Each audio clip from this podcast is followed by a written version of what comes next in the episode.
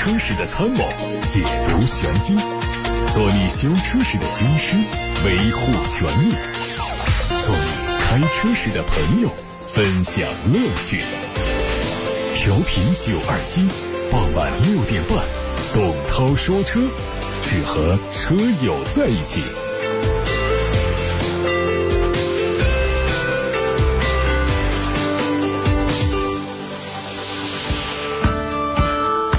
各位好，我是董涛。今天是五一长假的最后一天，预计呢会迎来返程的高峰。交管部门提醒大家，说是上午的十点、下午的五点、晚上的八点这三个时段，恐怕是各个进城入口的拥堵窗口期。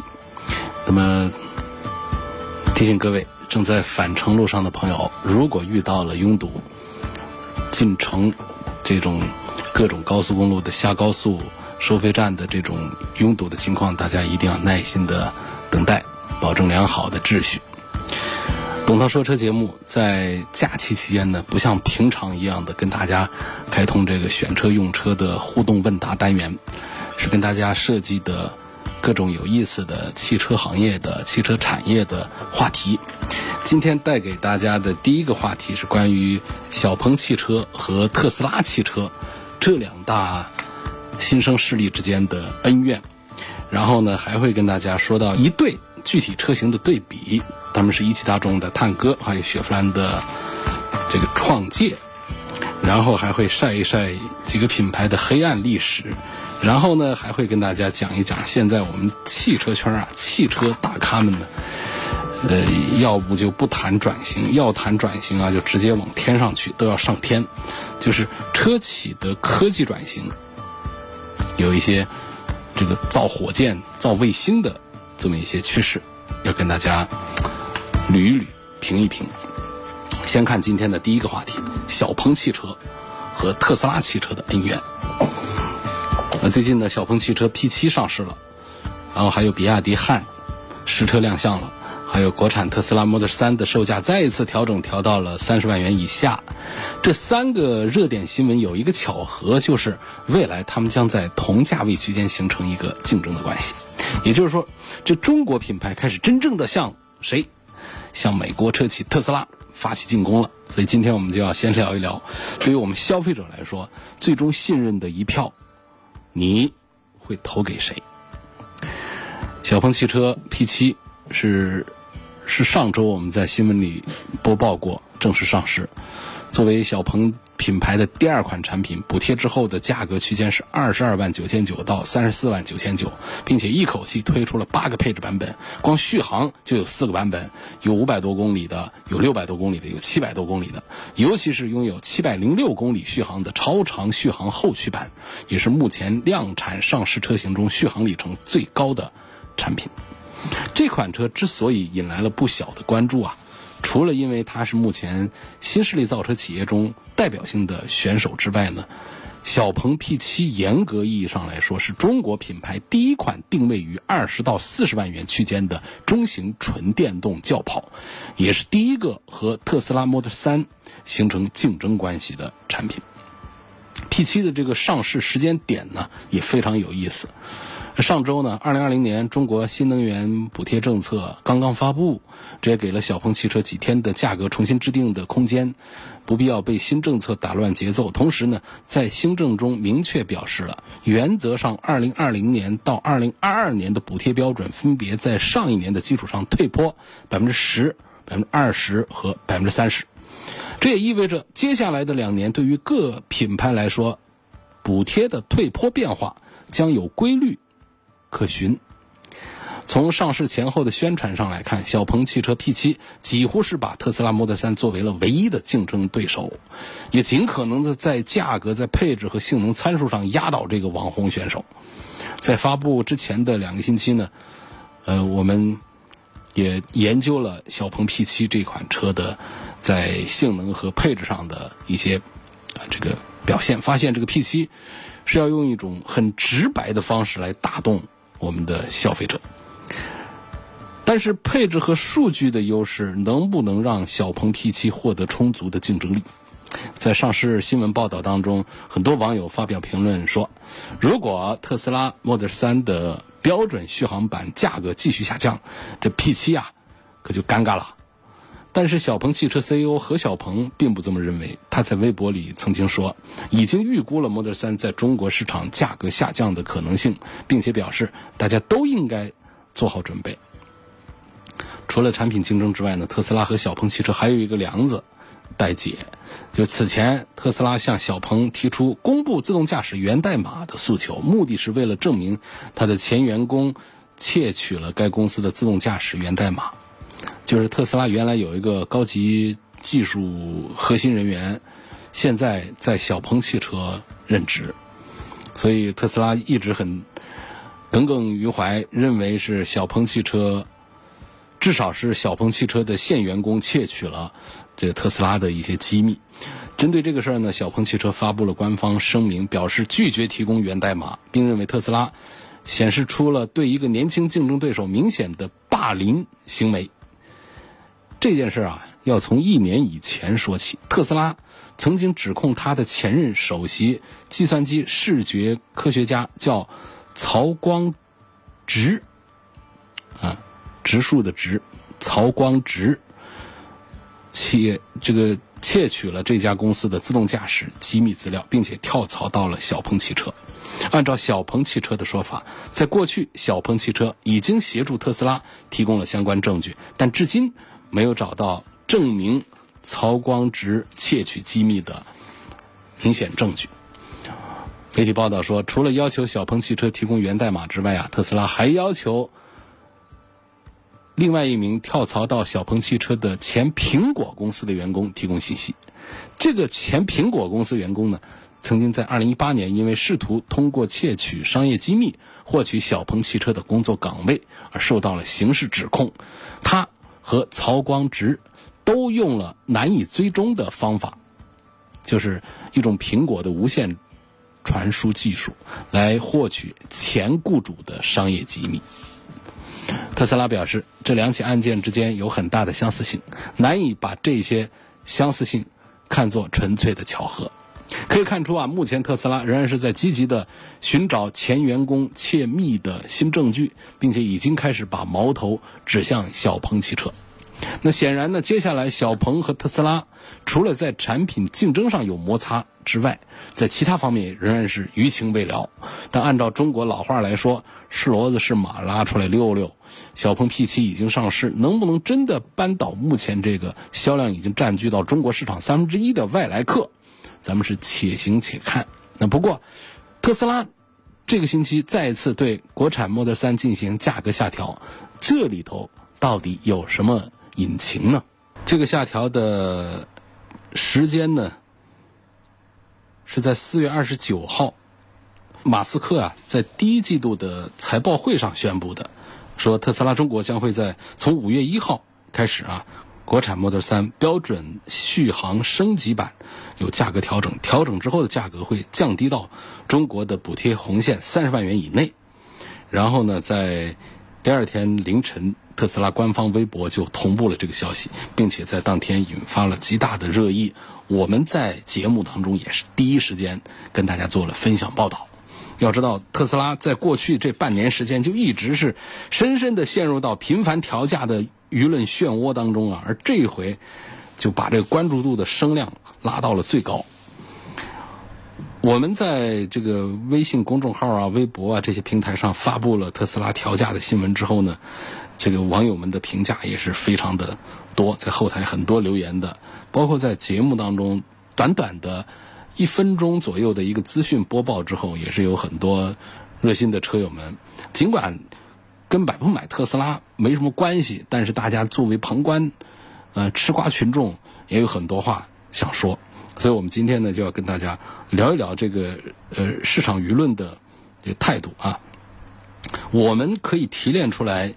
这次这个官方对于特斯拉调价的几个关键的信息，至少有十个关键的信息。第一个，此前调价呢是受补贴政策变化的影响，而这一次价格调整也是为了让消费者享受到新的补贴政策。第二，特斯拉的每一次调价需要进行严格的测试和审核，并尽量做到价格透明。第三呢，影响产品售价的因素有很多，比如说补贴、购置税、关税等等。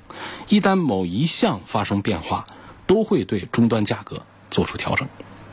第四呢，就是虽然说补贴之后的这个价格调整频繁，但是国产的 Model 3上市以来，补贴前的实际售价从来就没有变化过。第五，特斯拉的直营方式相比传统经销商的价格渠道更加透明，没有暗箱操作，在所有渠道买特斯拉都是同样价格，除了实现公平对待，也节省了用户讨价还价的时间和精力。第六，特斯拉产品的国产化成本降低，有着边际效应，品牌也不会无限的降价。第七。降价调整的目标不是占领更大的电动车市场份额，而是希望竞争燃油车。第八，特斯拉仍然是处在创业期，很多进展超出了公司的预想，尤其是上海工厂超预期的生产能力，这也是为什么国产 Model 3长续航后驱版提前上市的原因。第九，公司的价格决策、销售也会在最后一刻才得知。绝对没有误导消费者的主观动机。第十，特斯拉对所有人都是公平的，即便特斯拉的员工乃至老板本人也同样适用。这以上提炼的十条信息呢，实际上是来自于特斯拉官方对于特斯拉 Model 3的调价的一个官方解读。在这个解读的长篇大论当中呢，我们提炼出以上十点关键的信息。所以显然呢，特斯拉目前是非常清楚中国消费者在过去时间里。对自己的质疑的，然后在媒体专访当中，特斯拉的官员也从品牌运营的角度给出回馈，然后给人们的感觉就是，在一些市场问题中，品牌和消费者各有自己的难处。呃，特斯拉官方的这个回复当中呢，还有两点是让人这个感触很深刻，就是他们反复强调价格透明。第二个呢，就是反复强调特斯拉仍然处在创业期。这价格透明啊，是因为特斯拉一直坚持的直营销售模式。这种模式不仅仅在中国，其实在美国本土也曾经受到过质疑。而直营模式对于消费者而言，最大的好处在于价格透明，产品的一切信息和售价都可以在官网上查到，不存在说传统经销商模式的讲价议价的空间。毕竟买车砍价成为一种经验之谈，一直。被市场广泛的传播着，更透明的直营模式也更容易被人察觉。一旦价格出现变化，市场就会认为这是某种营销手段，或者说是对老车主的伤害。事实上呢，传统经销商模式也存在频繁调价，那么其中暗藏的溢价空间和促销手段呢，也是一种变相的调价。另外一点呢，就是特斯拉目前处在创业阶段，呃，就是。这一点我们是否应该认可呢？是个问号。因为就是这个自称目前还处在创业期的公司啊，在今年一季度的中国新能源市场上已经占据了三分之一的市场份额。你说这像不像一个创业公司？不大像，像一个很成熟的国际化的大公司。它本身就是一个国际化大公司，所以这不得不让我们想起那句“中国新能源弯道超车”的口号。现在来看，这只是。弯道还没超过车去啊，让外来的和尚念出了最好的经啊！在国产版的特斯拉 Model 3标准续航版调价之后，比亚迪销售公司总经理赵长江在他的个人微博上表示：“特斯拉的牌都已经打完了，轮到我们出牌了。”的确啊，当国产版的特斯拉 Model 3已经进入到目前的价格段位，对于二十万到四十万元区间呢，都将是重重的。一拳一击，而身处这个价格段位的中国品牌，如何做出应对，才是整场好戏真正的开始。而对于我们消费者来说，坐着看吧。目前竞争激烈的新能源汽车市场，信任一票究竟会投给谁？这是第一。第二，如果我们要出手买这些车的话，最终的渔翁是谁？是咱们每一个消费者。他们打打完了降价，降完价咱们买。对于我们消费者来说，看他们的好戏，也是咱们的一个幸运。各位正在听到的是晚上六点半到七点半中的董涛说车。刚才带给大家第一个话题是讲的小鹏汽车和特斯拉汽车之间的恩怨，以及特斯拉在中国市场上的近期表现，做了一番解读。下面我们有一对具体车型的对比要带给大家，说的是一汽大众的 T-Roc 探戈跟雪佛兰创界之间的 PK。呃，这两个车呢，同属于紧凑型的 SUV。探歌是去年年底上市的，二零二零款的探歌是去年年底上市的。那么今天跟它做 PK 的呢，呃，这个跟这个创界做 PK 的是二八零 TSI 两驱舒适型，官价是十七万零八百。现在经销商普遍有两三万的优惠，幅度还挺大。雪佛兰的创界呢是去年年底上市的紧凑型 SUV 的胜利军。那么今天我们拿拿出来对比的是它的一个官价十五万的十四万九千九的车，目前的终端的优惠在一万块钱左右，所以我们在对比这一组产品的时候，相信应该会引起很多网友的关注。想买个 SUV，然后主流的消费价格段位呢就是十五到十七万这个区间，所以拿这两个 SUV 出来做一番 PK 呢，确实是非常恰当的。啊，一对对手。我们先说外观方面，外观设计呢可以说是一半海水一半火焰。两台车的外观设计走两个不同的路线。探歌不用说了，很大众的中庸设计。呃，这个前脸的风格的这个普及率啊，还有我们消费者的熟悉程度都是非常的高。雪佛兰的创界呢就要更加的大胆和激进一些，有。大面积的黑化的大嘴设计，然后还有分体式的大灯，看起来都挺狠的。这两个车其实都把灯组融入到了格栅的整体造型当中，不过一个是镀铬条的装饰，另外一个呢是完全的黑化。黑化就是涂黑嘛，黑色。创界这个黑色大嘴的设计，很好的诠释了自身运动潮人的身份。在细节上呢，黑色的前脸上还有红色的这个点缀，所以细节上也是很用心思的。这大灯的配置方面呢，创界用的是分体大灯的设计，下面有多边形的区域啊，是实际的这个大灯组的本体。两个车的近光光源都是 LED，那探歌的远光也是 LED。这个创界呢，它的远光是卤素，这个呢。创界是弱一点了，在侧面上我们看到两个车在 C 柱部分的设计都加了一些心思。这探歌的 C 柱呢是沿着线条走向的，有一条镀铬装饰条做点缀的。创界呢这儿是加入了黑色的高亮装饰条，营造出一种悬浮式车顶的效果。配置方面，两款车对标的产品来看呢，探歌的配置要高一些，像前排有无钥匙进入，还有一键启动，后视镜有一个加热。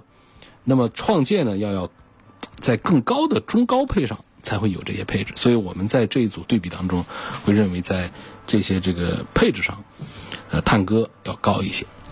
车尾部分呢，两个车都用了 LED 的光源，尾灯也都有自己的特点。探歌的尾灯造型和亮点亮之后的效果，科技感要更强一些。这个创界呢，它根据自己的总体设计风格，对尾灯做了熏黑的运动化的一些处理。在排气方面呢，两个车真实的排气啊，其实都是在包围的下方被隐藏了起来。这说的都是外面外面光，看的是外观。再看内饰啊和配置，那么在内饰的整体设计上呢，这创界就要更有新意一些。呃，探歌的优势在哪儿呢？就是它成熟的设计，早就已经被市场所接受。那么探歌呢，它这个在内饰的配置方面也有自己的。刚才我们讲在外观的一些配置方面，这个探歌的配置要高一些；在内饰的配置方面，探歌也是要更胜一筹。两个车的设计水平差不多都在同一个档次啊，但是用料上探歌要更好一些。呃，像探歌它用了真皮方向盘，创界还是普通的塑料方向盘。然后两个车都配了八英寸的中控大屏，呃，并且这个素质也都不相上下。这一点上呢，这个创界是有自己的一点优势，就是首先视觉效果方面，创界看起来要更加的美观。第二呢，就是同样具备 CarPlay 等功能的同时呢，这创界的车载系统还多了道路救援、车联网，非常重要，有一个升级功能 OTA，未来的可塑性就会大大的增强。在 USB 接口方面，探歌前后排各设了两个 USB 的接口。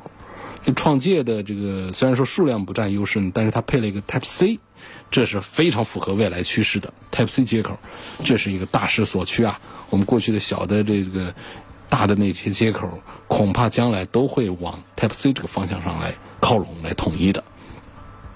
然后创界呢，全系都没有配后排的出风口，啊，探歌这一点又做的不错。它不仅后排有出风口，它还有两个 USB 接口，可以说是非常为后排的乘客考虑了。在天窗方面呢，探歌又胜了。在配置方面啊，这个一汽大众还是舍得的，啊，它用的是全景天窗，而这创界是一个普通的小天窗。那如果想要全景天窗，那就在雪佛兰创界上，你就要花更多的钱。来考虑更高一个级别的版本。刚才我们把这个外观内饰都做了一番对比，接下来要谈一谈它们的空间了。两个车价格差不多，定位差不多，空间是不是也差不多？呃，单从外观上来看呢，这创界的长还有高都有优势，所以说它在乘坐的空间上呢，要有一点点的优势。但是呢。探歌它在轴距上有自己的优势，呃，意味着这个后排的乘客理论上应该有不错的腿部空间。呃，探歌呢，它用了真皮座椅，创界呢是织物座椅，这还是我们前面说到的这个探戈的配置要高一些。其实就日常使用来说，不一定皮质更好啊。那么很多人其实更喜欢织物座椅，原因很简单，好打理呀，冬天不冷，夏天不烫的。但是呢，这个皮质材料它对于提升车内的视觉档次是起到很大的作用的，所以这儿就看个人的喜好。按照董涛的个人之见的话呢，除非是高端产品的真皮，用料讲究、缝线讲究、裁剪、服帖，看起来显档次；否则的话，它其实在做造型的时候还没有我们的织物能够做的那么的有型。那么的有质感，大家可以就平时大家买车啊，都是冲着皮座去，关注这个织物座椅，关注的比较少。大家如果说研究一下织物座椅，会发现，就从裁裁剪裁缝的这个角度讲，皮座实际上是很难把它做的像织物那样的，从缝线到造型各个方面那么的立体，那么的美观大方的。那除非说。在高端产高端车型上用了更好的皮料，用了更好的裁剪和缝纫的这个自动化的设备之后，出来的东西才可以看得更加的上档次了。然后在这个空间表现上呢，比方说用一八一米八的这个体验者坐到车里头之后，把座椅调到最低，这样我们就可以有一个相对比较客观的标杆来做评价了。创界的头部空间。表现要比探歌的好一点点，然后在后排呢，探歌的头部、腿部空间各方面都超过了创界。啊，创界的头部空间超过了探歌，探歌的后排腿部和头部空间都超过了创界，这一点很重要。我说的很慢，大家记住了，各有优势。但是按我感觉的话呢，实际上。后排的空间优势更值得我们在意，所以总体讲空间的话呢，在这个乘坐这个单元上，探歌是更有优势的。然后在储物方面呢，他们表现差不多，甚至说创界还略胜一筹。主要因为什么呢？这创界的中央扶手箱比探歌稍大一点，并且在档位后面呢还多了一个储物槽。然后在后备箱方面呢，这两个车都比较平整，后排座椅都可以。按比例放倒，在装载上有了更加灵活的安排。从这个容量数据来看啊，后备箱的容量，探歌表现更好一些。好，说完了空间之后呢，我们还要聊到的是动力。啊，动力呢，这两个区别就大一点了啊。创界它的马力账面数据要优于探戈，探戈的扭矩。啊，要优于创界，实测加速呢，探戈要快一点，创界要慢一点，慢大概一秒钟左右的是这个成绩。然后呢，在缸体上呢，这区别呢也就更大一点。刚才说快一点的探歌配的是 1.4T 的四缸机，创界慢一秒钟，它用的是 1.3T 的三缸机。变速箱方面，探歌是七速的双离合。你看，这个 1.4T 是150匹马力的，就很容易推断，凡是小马力的 1.4T 用的都是七速的干式双离合，这不是一个好消息。创界是 CVT 无级变速箱，这挑不出大的毛病来。悬挂方面啊，探歌前后都是独立悬挂，嗯，创界它的后悬挂是不是应该说弱一点儿？它用的是扭力梁的非独立悬挂，只是说带了一根增强型的瓦特连杆。那么这个瓦特连杆从功能到成本，应该说跟这个大众探歌的多连杆式的独立后悬比起来，是还是有一些差距的。所以咱们说这两个产品啊，呃，他们在价格上的区别，我们说。通过优惠完了之后，实际上都是差不多的价格。这个探歌呢是十七万八，优惠两三万，实际也就是一个十五万左右。然后呢，这个去年年底上市的雪佛兰创界，官价十五万，我们拿出来对比的这个配置啊，官价十五万，优惠万把块钱，实际上比探歌终端的价格要便宜一个万把块钱。便宜个万把块钱，刚才我们讲到了配置上。这个探歌胜出，空间上探歌胜出，动力上探歌四缸机以及它的提速时间都要优于创界，所以这一万块钱的价格差异，我们应该选谁，其实已经比较明朗了啊。那么这两个车车系呢是天生自带的属性，就是探歌走年轻运动方向，虽然说整体没有逃脱大众的这种家族式的。这个设计的逻辑、辨识度啊，市场的认同感都相对要高一些。呃，创界呢是更加个性一些，整体都要更加的这个外向，而且张扬一些，包括一些黑化啊、黑化的红色的元素点缀，都让人印象很深刻。所以大家。在客观的这样的一些账面的一些数量数据的成绩的一些对比之后呢，还有一些呢是自己主观的对于品牌的对设计方面的一些偏好和印象，这个最终的选择还是得交给我们消费者自己了。您正在收听的是董涛说车。今天有意思的话题来了。说各大自主汽车品牌的黑暗历史，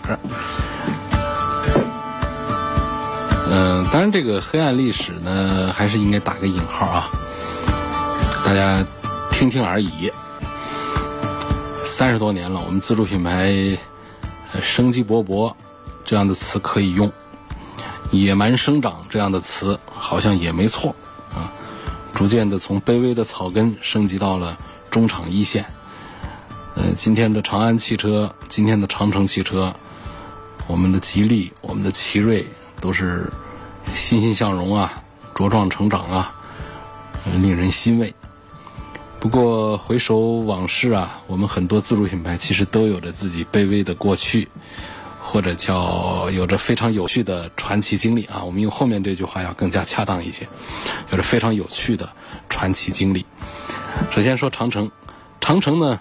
今天的长城是国内 SUV 大王啊，凭借一己之力开辟了 SUV 市场，然后带领着我们的呃各家自主品牌展开对合资阵营的轰轰烈烈的大反攻，成为自主 SUV 品牌的当然的领袖。但是关于长城汽车的出身呢，其实这个很少有人知道。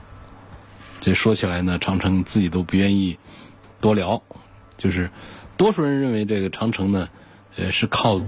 做皮卡起家的长城皮卡，其实长城在造皮卡之前呢，它是一家改装厂。那所谓这个改装厂呢，其实也仅仅是个名义。实际上，在上世纪八十年代呢，长城开始还造过轿车，只不过当时因为政策对于自主品牌执行的是遏制的一种态势，所以长城根本就拿不到轿车的牌照，只能以改装厂的名义生产。然后就得益于长城早期的严格管理呀，长城造的轿车质量还非常不错。可惜啊，后来因为自主身份被强制停产，魏建军没有办法，只好转身去生产皮卡。我们现在回头想一想啊，呃，如果提前个十七年，也就是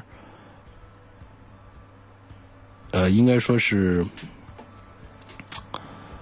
提前二十年吧。如果说提前个二十年，给长城一张这个牌照的话，我们今天的长城该是该是多么的强大啊！可能会这个我们很多的这个自主品牌都不会有今天，就会出现一个长城一家独大的一种局面。好，这说的是长城，然后我们再讲吉利。今天的吉利叫做顺风又顺水，四面开花呀。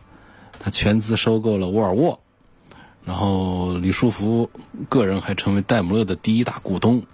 然后还有一个新品牌领克，在国内高端市场仅次于红旗和魏。然后刚刚上市的 icon 也是卖的还很不错，但是很少有人知道，其实。吉利早年曾经制造过比奔驰、沃尔沃和领克级别高得多得多的车型，当时是被称作吉利版的劳斯莱斯。二零零九年上海车展，吉利带来了一一款重磅炸弹，就是代号吉利 GE 的展车，有着劳斯莱斯的气场神韵，那一经登陆啊，火爆全场。虽然说这款吉利版的劳斯莱斯最后没有生产，但是也充分的体现了李书福渴望进军高端市场的决心。在这款吉利劳斯莱斯发布之前，吉利还造过美人豹的超跑，这我们很多人是记得的。二零零九年呢，还推出了一款代号叫中国龙的跑车。虽然是以现在的眼光来观察，不管是吉利版的劳斯莱斯还是美人豹。都是浓郁的什么气息呢？浓郁的土包子气息。但是这种勇气和探索，是李书福和吉利非常宝贵的财富。再看长安，那这两年长安汽车也是左右出击，四面开花呀，风生水起啊！尤其是它 Plus 系列，所向披靡，成为街头潮男的很多人的选择。可惜，很多人正在逐渐的忘记，其实长安是做面包车起家的，也就是做微面。那早在一九八四年呢，它跟长城一样，它涉足到汽车领域来，生产的第一款产品就是微面。然后此后的二十多年，长安微面一直称霸国内的微车市场，跟柳州五菱、昌河、哈飞并称国内微车市场的四大天王。鼎盛时期的九十年代，国内所到之处，无论城乡，到处都是长安面包。当然，和其他的几家不同呢，有着悠久工业传统的长安不满足于微面，它早早的就进入到乘用车的市场，以微车当年打天下的这个打下的天下为基础，果断的进行升级转型，今天成为自主品牌的领头者之一。而我们再看其他几个，昌河在哪儿？当年四大天王的哈飞在哪儿？当然，五菱还是很风光的。奇瑞曾经是自主一哥，啊，旗下的奇瑞和捷途两大品牌曾经销量也还很不错的，跟长安、长城、吉利这些品牌是并列一线。但是很少有人知道，奇瑞当年曾经是委身上汽的，以上汽集团子公司的身份存在着。这同样也是归咎于当年有关部门对于自主品牌汽车的扼杀。呃，当时呢，这个为了把自主的种子啊，啊，把它这个消灭在萌芽状态，对长城、吉利、奇瑞等自主选手啊，呃，推出了一些政策，比方像当时奇瑞工厂都已经建好了，产品都已经下线了，但是不给拍照，你根本不给你上市的机会。眼看着工厂生产线就要在江南的梅雨季节里生锈烂掉了，当时的奇瑞是被迫无奈，以白送给。上汽集团部分股份的名义获得了宝贵的生存权，所以当时必须要感谢上汽啊！如果没有上汽集团的收养，奇瑞早就被扼杀在摇篮当中啊。当然后来，呃，加入世贸之后呢，政策逐渐转暖，汽车行业被迫对内开放，所以奇瑞呢才获得了宝贵的生存权，呃，从这个上汽集团独立出来，回归到自由的自主的身份。然后还要说上汽生产奥迪的事儿，一直到今天呢，国产奥迪全部都是一汽奥迪生产。那上汽奥迪呢，只闻楼梯响，不见人下来。即便是上汽和奥迪，郎有情啊，是妾有意啊，就是没法在一起，嗯，急死了围观群众。但是很少人知道，其实国产的第一批奥迪恰恰是今天的上汽生产的。在上个世纪八十年代，具体说是一九八五年，当时国家决定引进奥迪一百，由上汽大众和一汽同时生产。从八六年到八八年，上汽大众以半散件组装的方式率先生产了奥迪一百。不过后来因为种种错综复杂的原因，奥迪最后是还是花落一汽集团。一九八八年五月十七号，一汽和奥迪签了。关于在一汽生产奥迪的技术转让许可证合同，开始组装生产奥迪一百，上汽就逐渐停掉了奥迪一百的生产。即便是这样啊，上汽和奥迪之间的早年的初恋，都给彼此双方留下了极其深刻的，而且是美好浪漫的记忆。这也是后来上汽奥迪终于成立的前世姻缘。各位知道，现在上汽奥迪其实已经是推动了啊。好，还有一个呢，一个话题要说的是什么呢？就是。山寨的鼻祖不是众泰，这个众泰汽车头顶着山寨大王的帽子啊，推出任何一款新车都会被围观群众给四处找爹，就让众泰非常的尴尬。现在众泰的日子是非常难过了啊。其实如果我们客观评价的话，众泰绝对不是中国汽车行业的山寨大王，更不是山寨的鼻祖。中国汽车行业的山寨鼻祖其实是。已经消失的双环汽车，这双环汽车诞生在石家庄，就是那个以三鹿奶粉轰动全球的城市。这个城市还因为擅长生产制造假冒伪劣商品频繁曝光，所以这个石家庄诞生双环不是个偶然。众泰可以追溯的这个山寨历史呢，是到二零零五年，而这个双环造山寨汽车的历史比众泰早了二十多年。在上个世纪八十年代，双环就开始了它的山寨生涯。第一代，这个双环呢是完全山寨了北京的切诺基，后来切诺基走了。第二代双环完全山寨了本田的 CRV，后来 CRV CRV 搞得没办法，提前更新换代了。第三代双环是完全山寨宝马 X 五，啊被宝马告上法院，当然最后双环还赢了。你说奇怪不奇怪？然后第四代的双环山寨了奔驰的 Smart，然后真正的 Smart 看到双环小贵族都得绕路。呃，这双环的这四代山寨产品呐，持之以恒啊，坚持到底啊，让向来老实的河北人跟着受了不少骂名。而让人安慰的是呢，双环这四代山寨之后呢，最后是一命呜呼了。二零一六年正式的闭门谢客，而且是永不得超生了。董涛说车今天带给大家这个话题呢，应该还是比较有意思了。但是因为时间的关系呢，我们本来预备大家还得跟大家聊到的，呃，咱们这个吉利汽车造火箭的事儿，嗯，今天可能就没时间跟大家展开讲了。不光是吉利汽车造火箭，那还有其他的一些，特斯拉的老板马斯克也在探索着跟吉利相似的事儿，啊，也是想做这个包括运载火箭呐、什么载人航天器啊、卫星啊这方面的事儿。这话题其实跟汽车的关系也不大，我估计也很多人并不是太感兴趣，但是知道这个事儿就行。就这些吉利啊、这些特斯拉啊，他们在做科技转型的时候，不一定还做咱们的小家电呐，嗯，这个小汽车啊。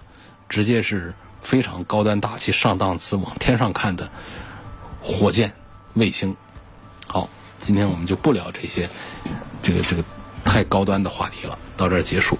感谢大家收听和参与晚上六点半钟到七点半钟直播的董涛说车。错过收听的朋友呢，可以在董涛说车的全媒体平台上找到董涛说车的这个专栏。这些平台包括微信小程序“梧桐车话”、蜻蜓、喜马拉雅、九头鸟、车架号、易车号、百家号，还有最重要的董涛说车的微信公号，还有董涛说车的微博，在这些平台上都可以找到我们往期节目的重播音频，以及在网络上在线上向我提出选车用车的问题。我在广播节目之外也会给大家做一些解答。